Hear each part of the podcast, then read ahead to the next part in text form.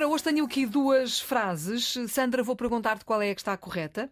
As formações contínuas caracterizam-se por proporcionarem diversas competências ou por proporcionar diversas competências.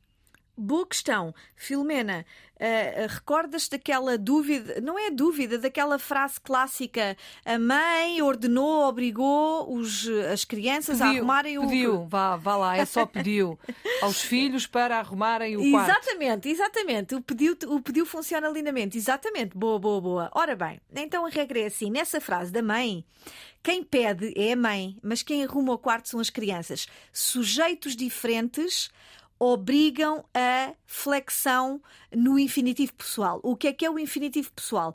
É o modo infinitivo dos verbos com marcas de pessoa. Por exemplo, para eu estudar, para tu estudares, para nós estudarmos, para eles estudarem. Estudar, estudares, estudarmos, estudarem são marcas, estas formas verbais têm marcas da pessoa.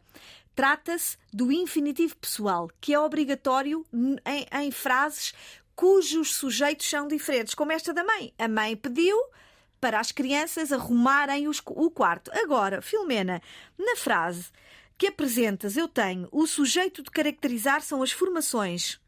Formações. Uhum. Caracterizam-se.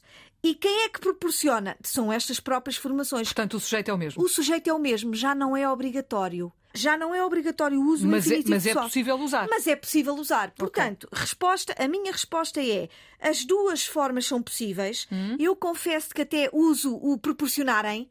Uh, as formações caracterizam-se por proporcionarem diversas competências, mas não é obrigatório, portanto, podemos dizer o proporcionar. Pronto, está esclarecido. Porque o sujeito é o mesmo. Muito bem, obrigada, Sandra. Sandra Duarte Tavares, é assim, na ponta da língua, todos os dias a esta hora na Antena 1 ou sempre quiser também na RTP Play.